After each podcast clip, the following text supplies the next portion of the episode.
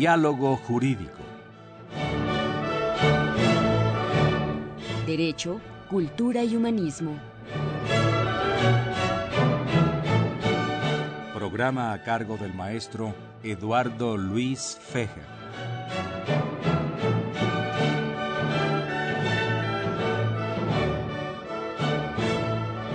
Y Tomás, como nieto de, de, Pancho Villa, eh, ¿qué es lo que más admiras de la figura de tu abuelo? Tú en lo personal, siendo familiar de él. Bueno, hay una cualidad que creo que es muy difícil de, obtener y es esta capacidad de mantenerse en la iniciativa. A veces uno con la propia vida, uno empieza a perder esa capacidad de ser eh, el que inicia el proyecto, de tratar de desarrollar esos proyectos y llevarlos a, buen término. Y muchos de ellos no salen, ¿no? Todos, todos en nuestra vida tenemos este tipo de cosas. Pero Villa siendo un ranchero del norte, mucho, muy pobre, porque él venía de, una extracción verdaderamente humilde, este, tenía esa capacidad de desarrollar eh, en, muchos aspectos de su vida esa iniciativa. Y la vemos en el caso de la, de la expedición punitiva. Obliga a Carranza y, y al presidente norteamericano a romper la amistad y termina siendo Obregón el que va a, capitalizar políticamente la situación, pero hasta otro, otros dos años después de la de la, de la expedición punitiva. Este, eh,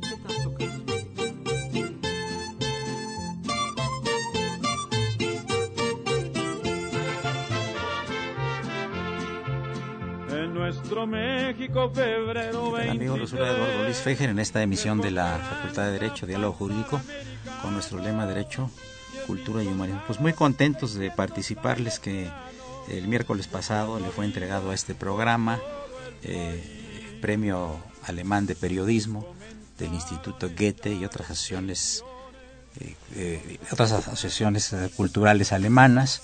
la entrega se la hicieron a este servidor por considerarlos ellos, ellos en un concurso que hizo el mejor programa de radio, que ustedes oyeron al principio, es una plática que tuvimos con el nieto de Pancho Villa y de la, la eh, expedición punitiva del Hal Pershing a México cuando Villa invadió los Estados Unidos. Y pues eh, estamos muy contentos, sobre todo estamos muy, muy agradecidos. Me acompañó en la entrega del premio el padre Cronos, quien fue el que ideó el programa y la coordinación estuvo a cargo de, de un, servidor. Y me da mucho gusto recibir en estos micrófonos a Marta Durán de Huerta, distinguidísima periodista y escritora, eh, a quien le tenemos un particular afecto y cuyo nombre se pronuncia con respeto en muchísimos ámbitos del quehacer nacional e internacional. Muy bienvenida Marta Durán de Huerta a los micrófonos de Radio UNAM. Gracias por la invitación. Mucho gusto. Nos acompaña también Gunter Mayer, quien es eh, escritor, poeta, editor, de Nautilius, una institución eh, periodística editorial alemana, y aparte de ello un, un, traductor que habla muchos idiomas y a quien le damos la más cordial bienvenida, a quien tuvimos el gusto de conocer precisamente la semana pasada en el Instituto Goethe, que fue la sede de la entrega de, de estos premios. Muy bienvenido, Gunther.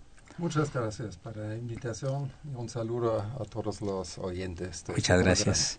Pues Marta, te vas a ir a la feria del libro eh, en unos días más ¿Y cuál es el motivo de tu? No vas a presentar uno de tus libros de momento, tú tendrás un programa aquí en marzo, como ya quedamos, para hablar de ti una hora completa por todas tus actividades periodísticas. Representas a una institución importante holandesa aquí en México, ¿no? Radio Nederland, la Radio Nacional. Sí, pues voy a, a la Feria del Libro a presentar un libro importantísimo que se llama Los Malditos, de Jesús Lemus Barajas. Es importantísimo porque Jesús Lemos es un periodista de Michoacán, de la Piedad Michoacán, que por sus artículos fue injustamente encarcelado y lo llevaron a Puente Grande, una prisión de alta seguridad en Jalisco precisamente, donde de entrada le hicieron todas las torturas. Bueno, antes de llevarlo a Puente Grande estuvo desaparecido tres días y le practicaron todas las torturas que ustedes puedan imaginar y las que ni siquiera conocemos. A pesar de que México ha firmado todos los pactos en contra de la tortura. A Jesús Lemos lo tuvieron medio año totalmente desnudo en una celda de castigo y no había siquiera delito que perseguir. Después de todas las vejaciones, humillaciones y maltratos que se puedan imaginar, en Puente Grande lo condenaron a 40 años. La fiscalía pedía 40 años de cárcel para este colega nuestro que no había cometido ningún delito. Se, le, se decía que era jefe del cártel del Golfo, del cártel de Sinaloa, de la familia michoacana, de los Zetas. Solo faltó que dijeran que era jefe de Al Qaeda, de verdad. Era tan absurdo. Tres de sus abogados, que eran amigos de la secundaria, fueron asesinados. Entonces, él llevó su propio caso, su esposa, porque además hubo una campaña negra en la prensa en la que lo presentaban como un narcoperiodista. Y lo peor es que esa campaña la creyeron su familia. Le dejó de hablar la familia. Marta, perdón, ¿y este es, un, este es un libro sobre él? ¿O él es una autobiografía? Él, escribió esta historia. ¿Qué se llama? cuento, Los Malditos. Pero además, en Puente Grande, tres años que estuvo, habló con el Mocho Orejas con los narcosatánicos, con Caro Quintero, con los Beltrán Leiva, con los Zetas, con la crema innata de la criminalidad mexicana, que les, le contaron su vida con la seguridad de que Lemus jamás saldría de ahí. Y salió, y salió y escribió este libro donde narra todo lo que le hicieron y narra lo que los otros presos le contaron. Entonces es, es un libro impactante. No hay una frase de ficción, todo es verdad. Bien. Gunther, ¿desde cuándo estás eh, viniendo aquí a México? ¿Dónde aprendiste tan buen español? ¿Por qué traduces ruso? ¿Por qué eres editorialista? Son muchas preguntas porque no te las pude hacer todas ese día y las que te hice no me las contestaste. Bueno, es difícil de contestar todas las preguntas. Esto, siempre tuve un, un, gran gusto de aprender idiomas, cualquiera ya desde la escuela. Empecé con inglés y tuve que aprender el latín, que no me gustó en nada, pero bueno, sirve para algo. El francés y bueno, el ruso eh, estudié porque en ese entonces fue en mi país algo muy raro eh, no había mucha gente, fue un gran rechazo a la Unión Soviética que fue en este tiempo y es, es como aprender el comunismo, ¿no? Así se tomó la sociedad alemana en mi país. Yo vengo de Hamburgo, de Alemania Occidental, y allá no fue muy Claro, no fue muy frecuente que uno quiera aprender el ruso. Y además yo mm, supe que para conocer este país gigantesco y tan importante para todo el mundo, en lo bueno, en lo malo, así es, hay que aprender el ruso. Y así obtuvo un un chorro de contactos allá y aprendí mucho en esos tiempos. Visité muchas veces a la Unión Soviética y después a Rusia. Lástima, en los últimos años no tuve este chance tanto, pero es así. Ahora, ¿y el español y por qué el México? El español, bueno, es una larga historia que también tiene que ver con el aprendizaje de otro idioma, el búlgaro, que aprendí un tiempo también se le me perdió el conocimiento un tantito por falta de La lengua de Canetti, ¿no? Que ni Canetti, es Canetti era búlgaro. Sí. Premio Nobel de Literatura. Sí, pero muchas veces es que los búlgaros, eh, por distintas razones, tienen una obligación de emigrar y entonces aparecen como autores de otros países, eh, como el Ilya Troyanov, que, muchos piensan que es un alemán porque ahora vive en Alemania, pero es un un viajero frecuente por todo el mundo.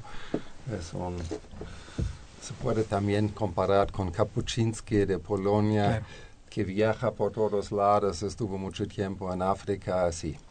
Y allá, eh, en Bulgaria, en un curso del búlgaro y de la cultura búlgara, eh, conocí a una mexicana y ella tiene la culpa de que yo me orienté un poco más hacia el otro lado del mundo, visto desde Alemania, es decir, a México y aquí hice algunos cursos en la universidad, en la UNAM, en el Instituto del CEPE, el Centro de Enseñanzas para Extranjeros, un muy buen lugar para aprender español. Se nota, ¿verdad? El español de México, Claro. que es un poco distinto al, eh, al castellano, pero yo prefiero esa manera de hablar español, ya me cae mejor. Y además México es mágico. Pues amigos, se nos vino el tiempo un poquito encima. Sí. Yo le quiero agradecer muy cumplidamente a Marta Durán de Huerta e invitarla para marzo para dedicarle completamente un programa, porque van ustedes a ver qué mujer tan inteligente, tan brillante, Gracias. tan simpática y tiene un don que yo admiro mucho en las gentes inteligentes, el don de la sencillez y el don de la claridad. Muy bienvenida a los micrófonos de Radio UNAM y muchísimas gracias por tu presencia, Marta. Muchas gracias, me voy toda sonrojada. No hay problema. Y espero que ese, ese sonrojo también se lo lleve Gunther Mayer, con quien, si va a estar en México en esa época, pues también será un gusto que nos acompañe en estos micrófonos de, de Radio UNAM. Amigos, continuamos en un momentito con unos poetas invitados. Este es Radio UNAM, es el 860, no le cambie. Gracias.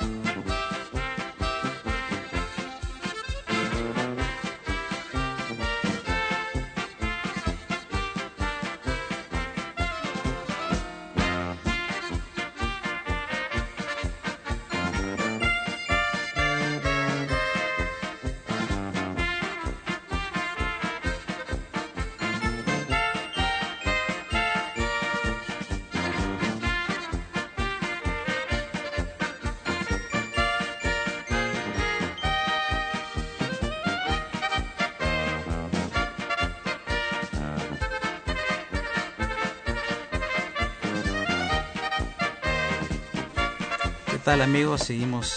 Continuamos aquí con el programa de Radio UNAM. Soy Eduardo Luis Féjeres, es el programa de la Facultad de Derecho y tenemos a muy, muy cuatro distinguidos invitados que tienen que ver mucho con el área de la cultura, el área de la literatura y tres de ellos con el área también del derecho. En primer lugar, me da mucho gusto recibir aquí en los micrófonos a pues una vieja amiga de Radio UNAM y del programa que es la poeta Laura Fernández Magregor Maza. Laura, bienvenida nuevamente, un gusto que estés con nosotros. El gusto es mío siempre, Eduardo Luis. Muchas gracias. Se acompaña la maestra Griselda Muchategui, prestigiosísima penalista, autora de muchísimos libros y gran eh, poeta y también experta en cuento corto. Bienvenida. Muchísimas gracias, Eduardo. Maestro Luis Escobar Au- Aubert, doctor Luis Escobar Aubert, personaje inusitado del mundo jurídico y de la cultura en México, a quien le damos la bienvenida. Muchas gracias por tu invitación, Eduardo, y un saludo al auditorio. Y también la maestra Cecilia Sobrevilla, la maestra Cecilia Sobrevilla, distinguida profesora de la Facultad de Derecho, también escritora y poeta. Bienvenida, Cecilia, muchas gracias. Gracias, maestro. Buenos días. Amigos, les recordamos eh, los teléfonos en cabina por si gustan comunicarse. 55 36 89 89, repito, 55 36 89 89 y la sin costo 01800 50 52 688. Laura, te vas a la Feria del Libro. Cuéntanos por qué te vas y qué vas a presentar en la Feria del Libro de Guadalajara. Para mí es una nueva experiencia. Voy a presentar mi último libro, que no es poesía, es una plática y se llama La Dama se suelta el chongo. Es para mí una novedad ir a la feria de libro y, estoy muy entusiasmada de poder estar ahí. Eh, ¿Qué más te puedo decir? Que espero que tenga yo una muy buena audiencia.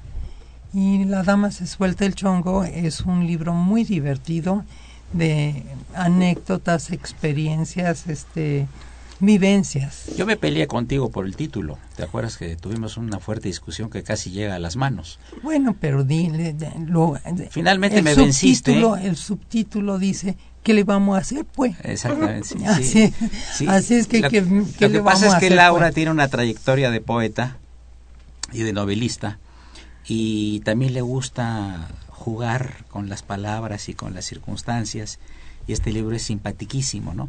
Sale un poco de lo que realmente ella ha estado escribiendo. Ahorita tiene en prensa telares. Telares de vida. Telares que de se vida. va a presentar el 3 de abril, en eh, el día en que es mi cumpleaños. Cumplo 80 años y eso me da un gusto. Si ustedes vean, la señora da la impresión que está aumentándose 30 o 40. bueno, gracias a los genes, a la jalea real y a unos buenos cirujanos plásticos. Y a unos buenos amigos, como los están aquí presentes. Eh, eh, Griselda, eh, a mí me ha impresionado mucho un cuento tuyo, corto, que yo que lo, quiero que lo leas al, al auditorio, porque van ustedes el impacto que me causó a mí, y yo quiero que después de eso des el antecedente breve de ese cuento. ¿Por qué lo escribiste? De acuerdo. Por favor. Le doy lectura. El cuento se llama Exilio. La mirada perdida, ausente, dirigida más allá del mar y las fronteras. Esta era la primera vez que viajaban. Un gran barco sin espacio para más personas parecía hundirse por el peso extremo. El hombre dirigió la mirada hacia su pequeño hijo, quien, desconcertado, preguntó a su padre a dónde iban. Él le contestó con cariño y sutileza, como pretendiendo crearle la ilusión de un juego, de un hermoso paseo. Vamos a una tierra nueva, donde encontrarás nuevos amigos, frutas distintas, de inimaginables sabores. Verás atardeceres diferentes y colores en el cielo, matizados de nuevas tonalidades. Aprenderás muchas cosas y conocerás la libertad. ¿La qué?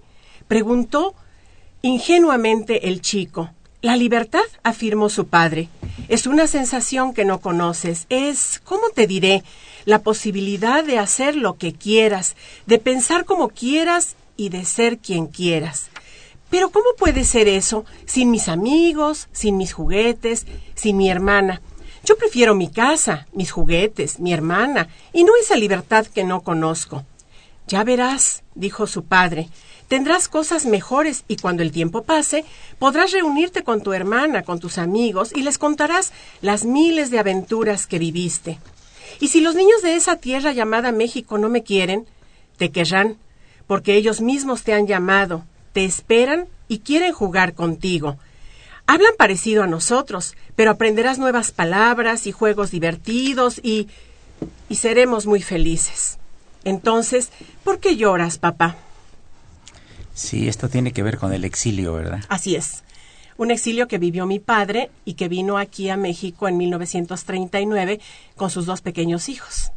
Así es. Entonces, en el segundo matrimonio es de donde yo salí. Sí, pero esto está muy interesante porque el papá le está explicando al niño a qué Un país va a ir. concepto muy importante, además, la libertad. El concepto de libertad. Así es. Y, y le dice entonces, si, está, si, si vamos a ir a un país que está tan bonito y hay tantas cosas, entonces ¿por qué lloras, papá? Exactamente. La nostalgia, ¿no? Ujú. Porque yo creo que Luis Escobar Aubert, yo creo que el exilio divide a las personas, ¿no? O sea, eh, una persona que se exilia, que sale de su país por diferentes circunstancias, más son, son de tipo de guerra, que son forzadas las salidas, queda el alma como escindida, ¿o no? O sea, una parte se te queda en el país de origen y otra parte en el que vas a adquirir.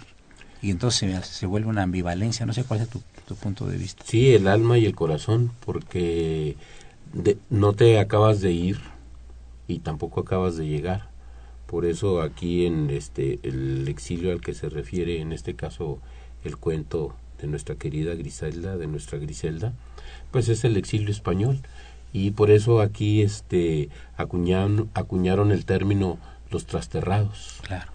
porque era este se habían ido a otras tierras y no acabaron de irse nunca de España, siempre dejaron el corazón en España y sin embargo eran más mexicanos. Es un poco como la expulsión de los judíos en 1492, que se llevaron el idioma y las costumbres y todavía siguen, después de 500 años, siguen practicando su español antiguo, que es el ladino, guisando como si fuera en España, después de Los 500 sefaradís. años, los sefaradís, ¿no?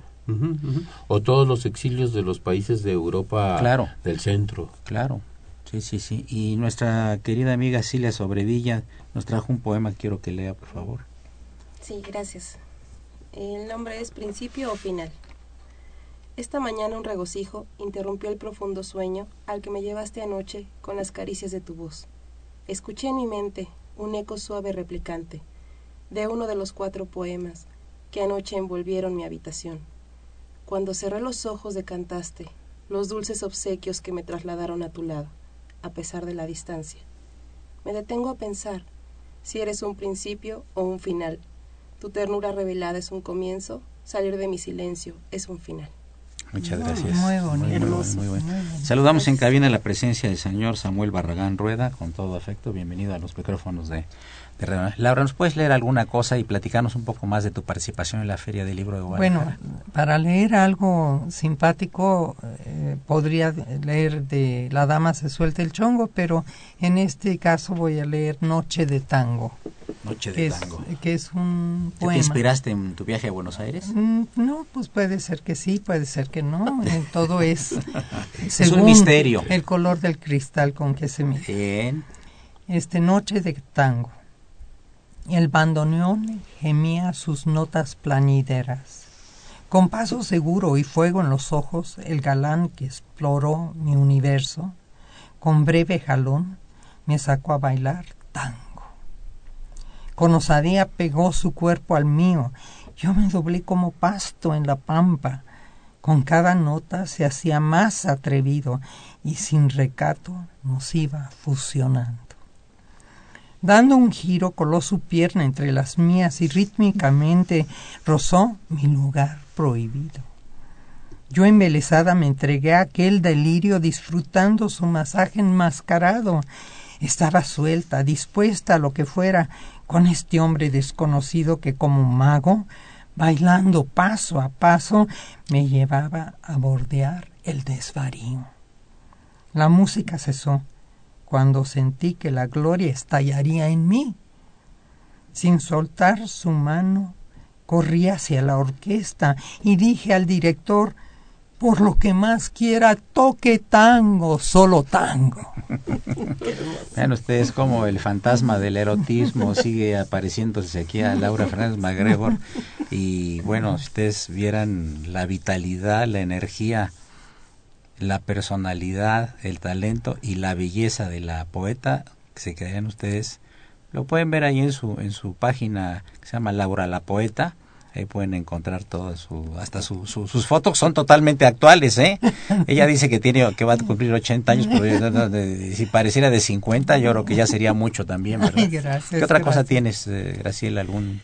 Pues eh, el otro cuento, que fue el ganador de este año. Sí, o sea, ser. el primero se ganó, eh, son los dos en Bilbao, ¿verdad? Los dos en Bilbao en un concurso de una asociación que convoca cada año a concurso para cuento infantil. Se llama Chirula Cultur Taldea. Está en euskera, por supuesto. Claro. Y este año eh, gané con este cuento que se llama La Carta de los Deseos. Adelante. Le doy lectura. Con apenas seis años y una gran ilusión, un niño trataba de escribir su carta para los Reyes Magos. Estaba sentado sobre el pasto del jardín en su casa. Tenía un cuaderno y un lápiz rojo. Deseaba tantas cosas, tantos juguetes, que no sabía exactamente qué pedir ni por dónde empezar.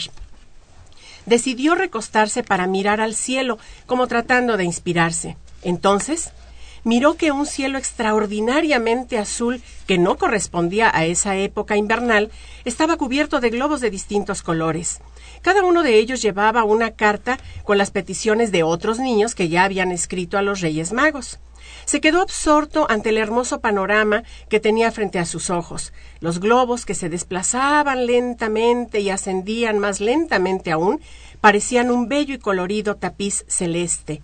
Pasó algún tiempo en tan bella contemplación, que casi olvidó que él también tenía que escribir su carta pidiendo a los reyes los juguetes que deseaba. Fue entonces cuando varios globos empezaron a caer, algunos muy cerca de él. Así que se levantó y comenzó a recogerlos, ya completamente desinflados. Se dio cuenta entonces que esas cartas no llegarían jamás a los Reyes Magos y consecuentemente estos no cumplirían los deseos impresos en las cartas de esos pequeños. Con gran desesperación intentó inflarlos con su débil aliento, pero advirtió que era inútil. Nunca volverían a elevarse hacia el firmamento. Lo invadió una gran tristeza y su mirada no volvió a dirigirse a las alturas. Reunió las cartas y las fue leyendo despacio una a una. La primera decía Queridos Reyes Magos, por favor, tráiganle salud a mi hermanita, pues se enfermó, siempre está pálida, ya no tiene cabello y no puede jugar.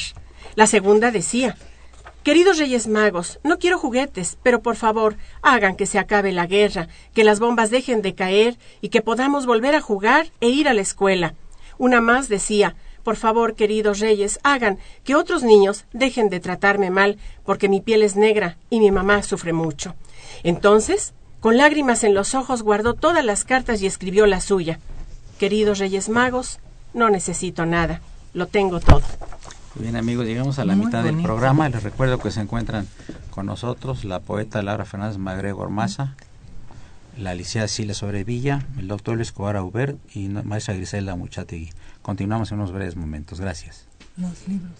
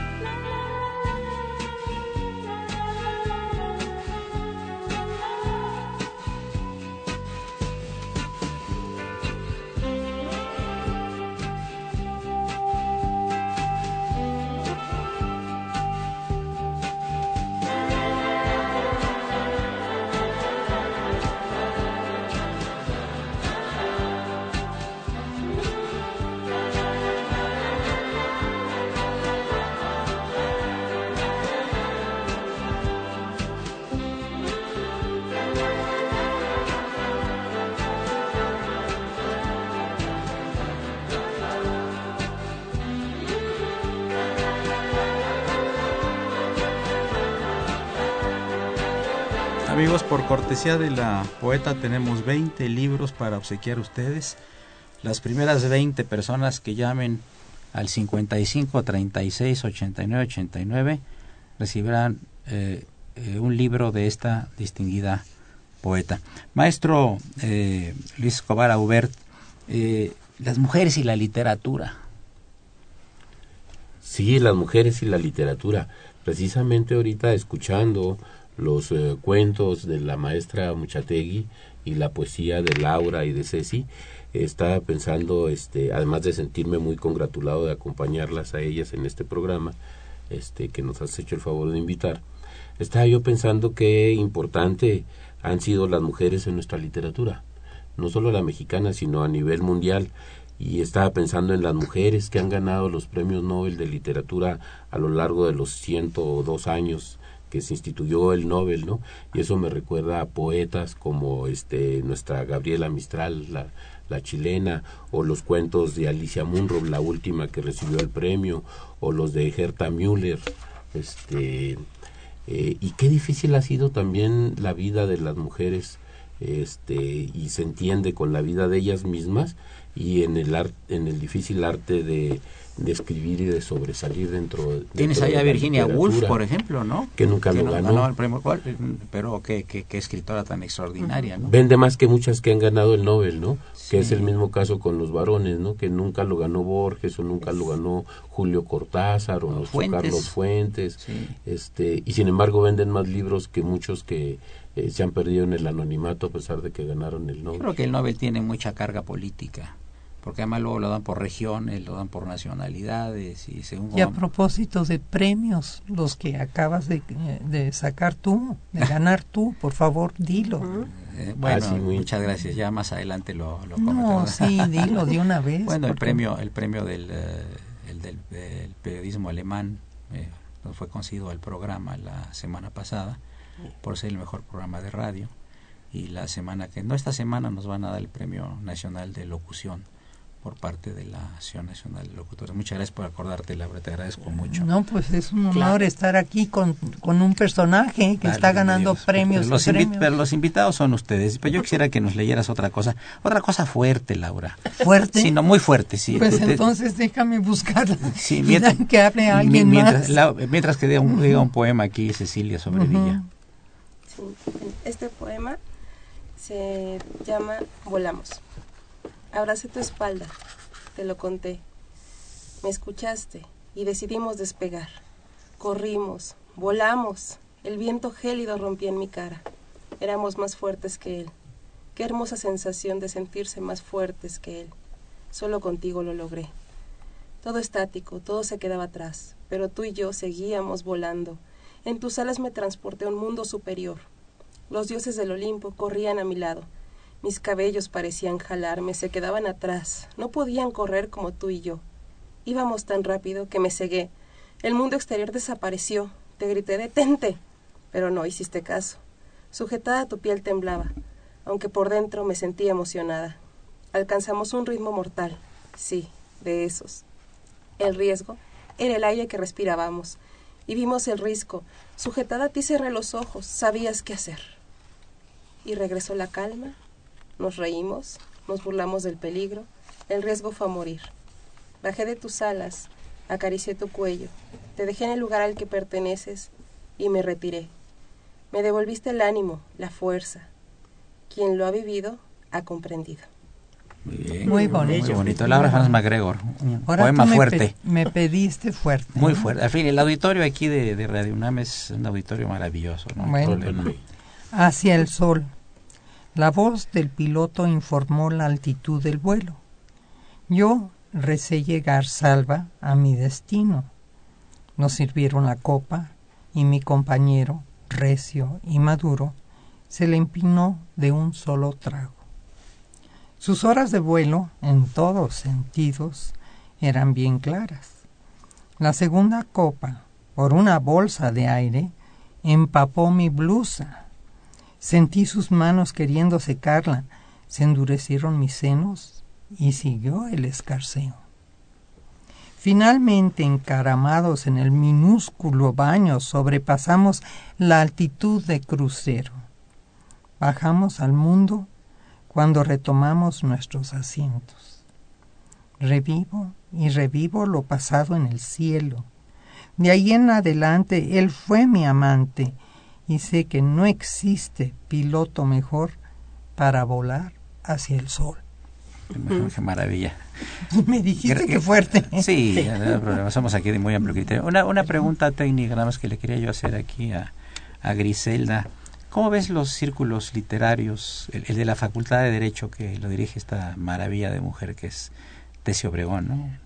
Pues es, es un espacio abierto a maestros y alumnos maravilloso que hacía mucha falta y que ha sido el motivo por el cual muchos hemos ya leído más e incluso como en mi caso, desde el círculo de lectura he vuelto a escribir eh, sin otra escuela que no sea pues la idea de querer plasmar algo que a mí se me ocurre de mi imaginación y la queridísima maestra Tessie Obregón dirige muy acertadamente los dos círculos, uno para profesores y otro para alumnos y aunque no somos muchos quienes lo conformamos, creo que somos gente muy interesada en la literatura, tanto en leer como en escribir. A mí me parece que es muy afortunada la idea de Tessie Obregón. Voy a preguntarle a Laura, la personalidad de Sor Juana ha sido muy controvertida. Sí, me, desde ¿verdad? luego. Sí. Yo me imagino que Sor Juana tuvo una vida muy intensa, eh, aparte de ser uh, monja, eh, o tenía una imaginación y una sensibilidad extraordinaria, o tuvo que tener sus salidas por ahí. Salía, Esa es mi, mi idea. Sal, salía del convento. Oye, tú, tú ingresaste a la Academia de Literatura con un trabajo. Sí. Sobre Ay, Victoria. Victoria Ocampo. Ocampo. Que era sí. la mecenas de, todo, de allá de, Argentina. Argentina. sí. ¿Por qué y, te llamó la atención Victoria Ocampo? Pues porque realmente es una persona eh, de mucho carácter y que vivió intensamente y supo plasmar sus uh, pensamientos en papel muy bien y su vida y ha hecho además fue mecenas para mucha gente cómo se llama el, el de la India Rabindranath Tagore lo recibió ahí verdad eso fue eh, lo tuvo convaleciente durante bastante tiempo. Ella lo ayudó a sanar cuando se enfermó. Este así fue fue una persona que dejó su casa como ahora lo tienen como museo porque realmente era muy interesante tanto como escritora como mujer como mecenas en fin fundadora de la revista muy, Sur donde colaboró mucho sí, Borges muy, y Bioy Cázares no muy muy este redondo el personaje uh -huh.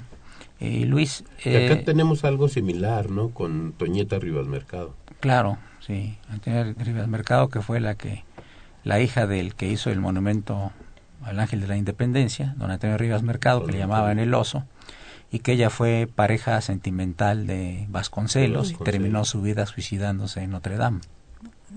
Que se aventó, ¿no? No, fue un, no, fue un balazo. Ah, dio un balazo. Este, y dejó por allá el hijo que acaba de morir el año pasado, el hijo. Pero, el, también en fue? México fue una mecenas también. Es estableció este eh, bajo su patrocinio, establecieron una revista, hicieron teatro, orquesta, a pintores, la orquesta. De Carlos Chávez. Y además fue la primera mujer que estableció como política pública este el cuidado hacia el indigenismo, por ejemplo.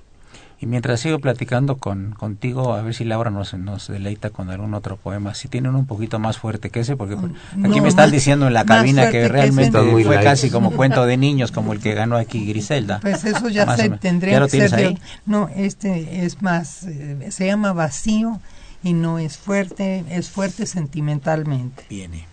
¿Qué es el vacío? Lo más cercano para entenderlo es lo que siento cuando te pienso. Cuando tomo en mis manos las cartas de amor de tu puño y letra, por cierto, media chueca, que debo descifrar para entender. Estrecho tu carta contra mi pecho y sigo leyendo. Una frase elocuente me estremece. Siento tu voz que la susurra rozando mi oído. Imagino tu rostro sonriente o triste, y por impulso alargo mi mano para tocarlo. En ese momento mi alma desmaya cayendo al vacío. Con dolor y vehemencia maldigo a la ciencia, la vida y su muerte, al amor absurdo que con crueldad descarnada me muestra lo que es el vacío. Amigos, recuerden los teléfonos 55 36 89 89 Gilada sin costo 01850 52 688. ¿Tienes algún otro texto? Pues no, lo que tengo es, eh, por ejemplo... Comentarnos algo. exacto, un comentario rápido. Sí, no, A mí me gusta mucho el tiempo. género, tenemos tiempo. Cuatro Eh, minutos. solo. Correcto. Me encanta el género del cuento y yo pues les pediría a las personas del auditorio que se interesen en escribir cuento, pues que lean a Horacio Quiroga, entre otros, que es fundamental y el cuento parece ser más corto o uno de los más cortos de Augusto Monterroso, el dinosaurio, que cualquiera se lo sabe de memoria. Cuando despertó, el dinosaurio todavía estaba allí. Y tomar en cuenta el decálogo del perfecto cuentista de Horacio Quiroga. Eh, me parece que eso sería fundamental. ¿Te acuerdas algo del decálogo? Eh, sí, bueno, por ejemplo, hay algo que es hermosísimo. En uno de los diez puntos dice, para ser cuentista, cree en un maestro. Edgar Allan Poe, Maupassant, Kipling, Chekhov, como en Dios mismo. Cree que su arte es una cima inaccesible. Y así sigue con cuatro u ocho puntos más que son maravillosos para concluir que el cuento es un relato breve con un final inesperado. Sorpresivo, exactamente. Así es, Sí, así es. Aquí tenemos a un maestro también del cuento, Eduardo Cierto. Luis Fejer. En su último libro, algo del infierno, ¿cómo se llama? La boca del infierno y otras No, gélido. gélidos relatos. Gélido, sí. Exacto. Muy buenos. Pero aquí eh, los entrevistados son ustedes, no soy yo. Ya, ya me estás, Bueno, pero me estás, tengo me que estás quitando decir, la ¿no? chama Laura Fernández Magrego. Pues, Maza. tengo que decir por qué estás aquí también. Cierto. Y recomendando cuentos, yo les recomiendo mucho los cuentos de Alice Munro, la última mujer que fue premiada este año con el premio Nobel, o los de Herta Müller, también son muy bonitos cuentos, o los de Doris Lessing, que este, recientemente fallecida, de mujeres que escriben cuentos. Y yo re- recomiendo mi cuento que se llama Chincolo, Ay, tu otro yo, que espero algún día tenga el reconocimiento que merece. Eh, No tendrá premio porque nunca eh, lo he metido en concurso o algo así, pero en el mus- municipio de Cuernavaca se vendieron cinco mil libros para las personas de sexto año para arriba.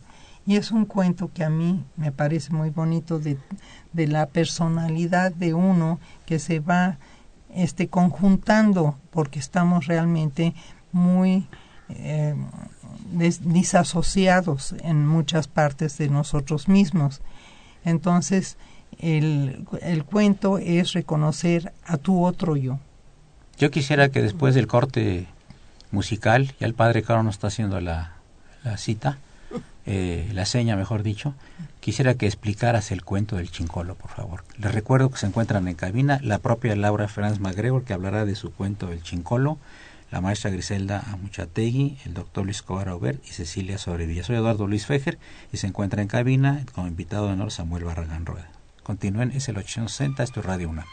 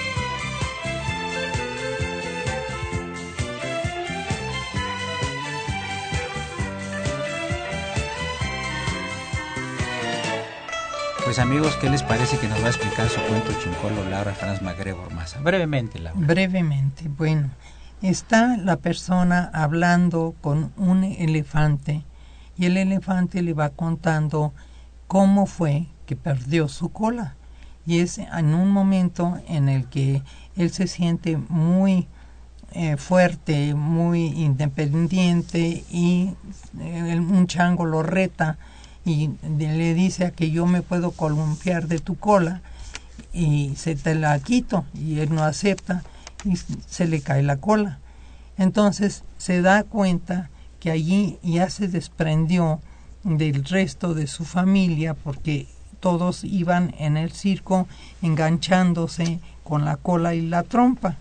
De ahí en adelante sigue su vida eh, caminando y todas las peripecias que le van pasando al elefante donde pierde un colmillo y este acaba dándose cuenta que ese elefante que él tanto, el lector tanto ridiculiza y ve como un, eh, un manojo de pellejos, sin cola, sin colmillo y todo, y le dice, a ver, este, tú eres feliz, y bueno, lo eres tú, veme a los ojos, y, lo que ve en los ojos del elefante es su reflejo. Dice, ¿cómo me puedo estar reflejando a mí mismo?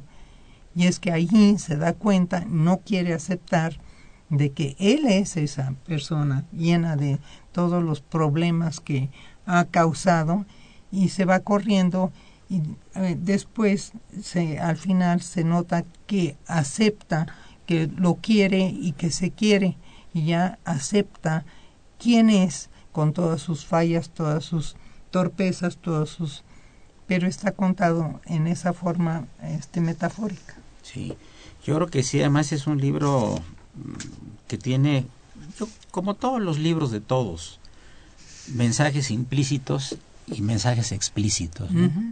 Ese tiene un mensaje implícito, ¿no? Sí, Y, también explícito. Sí, claro. Porque lo vas, cada quien, hasta los niños chiquitos que lo han leído, le encuentran hasta donde ellos son capaces claro. el gusto. Sí. Entonces, ojalá que algún día ese libro, lo tengo en inglés, también lo pienso. Pues está bien para presentar en Nueva York, puede ser una posibilidad, porque posiblemente en mayo se presente en Nueva York el libro. Ya ha estado, tu libro, tus libros han sido presentados en París, han sido presentados en Roma, en Barcelona, en Madrid.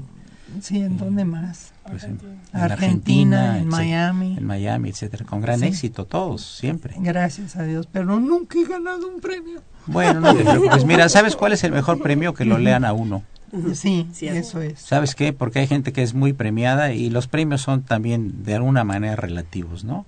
Y los aplausos, los aplausos que te dieron en la última, bueno, en la más reciente presentación de tu libro Azul Oscuro en el Museo Sumaya, en Polanco, este, los aplausos es como una medalla. Sí, porque la, la, yo creo que la, nutren. la poesía de la poesía y los textos de Laura conectan a la gente.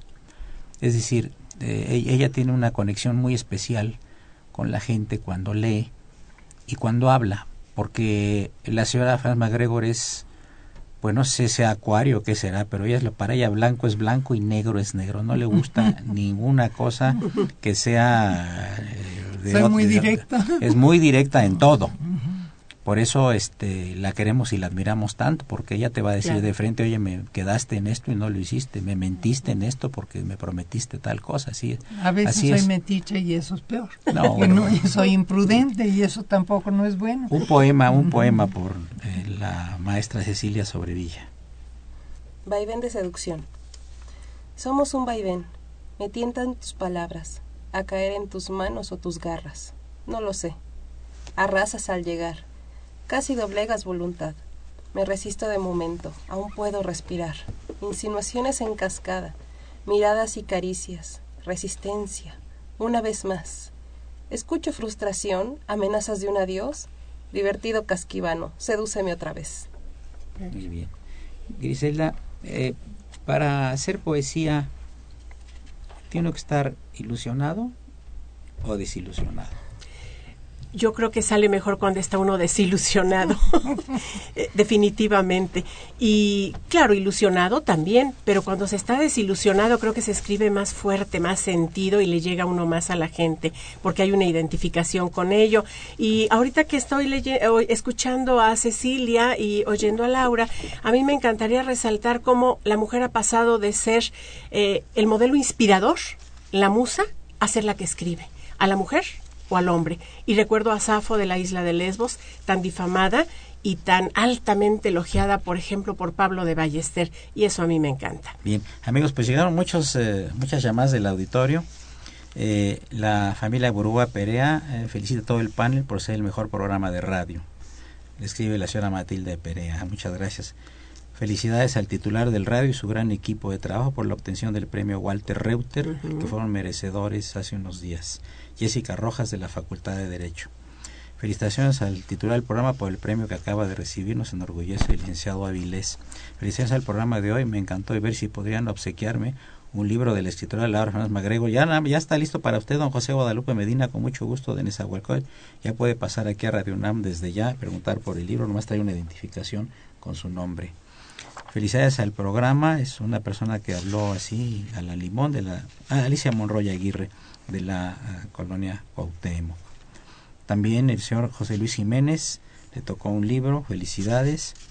Y eh, Alberto Bravo de la Agresión Cuauhtémoc también quiere tener un libro de la de Laura Fernández MacGregor.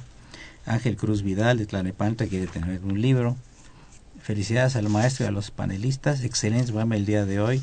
Quiere su libro, don Rafael Acosta de López de Sotelo, con mucho gusto. Felicitaciones del programa de don Salvador Ortiz de Cuautitlán Izcalli, con todo gusto su libro.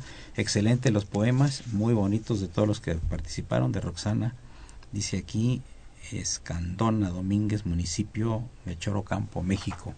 Felicitaciones del programa por los premios que están recibiendo. Un abrazo afectuoso. Jesús González Franco y María de la Luz González. Muchas gracias. Todos los programas de diálogo jurídico son muy interesantes. Rafael Hernández Sánchez y quiere también su libro. ¿Qué te parece, Laura, que quieren tu libro? ¿Eh? Pues me parece que cuando eh, a caballo regalado no se le encuentra colmillo. ¿Cómo dices? Por eso a lo mejor me encanta no, no, que lo tengan y ojalá aparte, lo mira, disfruten. Hay libros que de veras a veces se presentan y que la gente ni siquiera llama y no gusta, ¿no? Uh -huh. Y yo creo que estamos amigos del auditorio ya para terminar el programa, porque ya tenemos más dos minutos, decirles que Laura Fernández Magrego es una prestigiosa escritora y poeta eh, y una gran mujer. Muchas gracias por tu presencia. En Ay, mil gracias a ti y a los eh, compañeros tan eruditos que, que, están aquí conmigo. Griselda, tú y yo hicimos clic hace muchos años. Es verdad. Y nos hablábamos de usted muy seriamente, ¿Cierto? ¿te acuerdas? Maestra, ¿cómo está? Maestro, ¿cómo está usted? Pero ya cuando nos, nos identificamos por medio de la literatura, pues ya. rompimos el tú. Así es. Ya nos hablamos de usted, o sea, de usted y de tú. Una semana le hablo de usted y una semana le hablo de tú y así la llevamos muy bien. El turrón. Yo tengo una especial admiración por la cultura del doctor Luis Cobar Aubert y por su personalidad tan cálida. Y lo digo aquí públicamente. Muchas Tienes gracias, toda mi admiración y todo mi respeto. Eres una gente muy querida en la Facultad de Derecho y eres un extraordinario jurista. Yo te felicito. Y además, un gran emprendedor de cosas culturales. Tú sí estás al día en la cultura. ¿Y qué decir de Cilia Sobrevilla? Pues que es una gran mujer, una joven mujer, muy inteligente, brillante y una excelente, excelente jurista. Amigos, llegamos al final del programa. Yo le agradezco mucho a Socorrito Montes, quien la saludamos con el afecto de siempre y que está muy contenta porque ya tiene su libro. Ya está muy feliz ahí, Socorrito. La imagen siempre grata del maestro Francisco Trejo, que hoy viene medio apagado, que anda un poquito mal por andar aceptando invitaciones en casas de origen celta, donde le dan de comer mole de olla, que no va mucho con los celtas, ¿verdad? Y combinado con pavo y con camote, pues eh, eso le hizo daño. Pues esperemos que se mejore el padre Trejo, porque ya anda realmente, anda muy apagado el día de hoy. En los teléfonos Montserrat Telles y saludamos nuevamente con mucho afecto la presencia de nuestro invitado de honor en cabina, el señor Samuel Barragán Rueda. Soy Eduardo Luis Fejer, la mejor de las tardes, continúa en esto Radio Universidad Nacional Autónoma de México.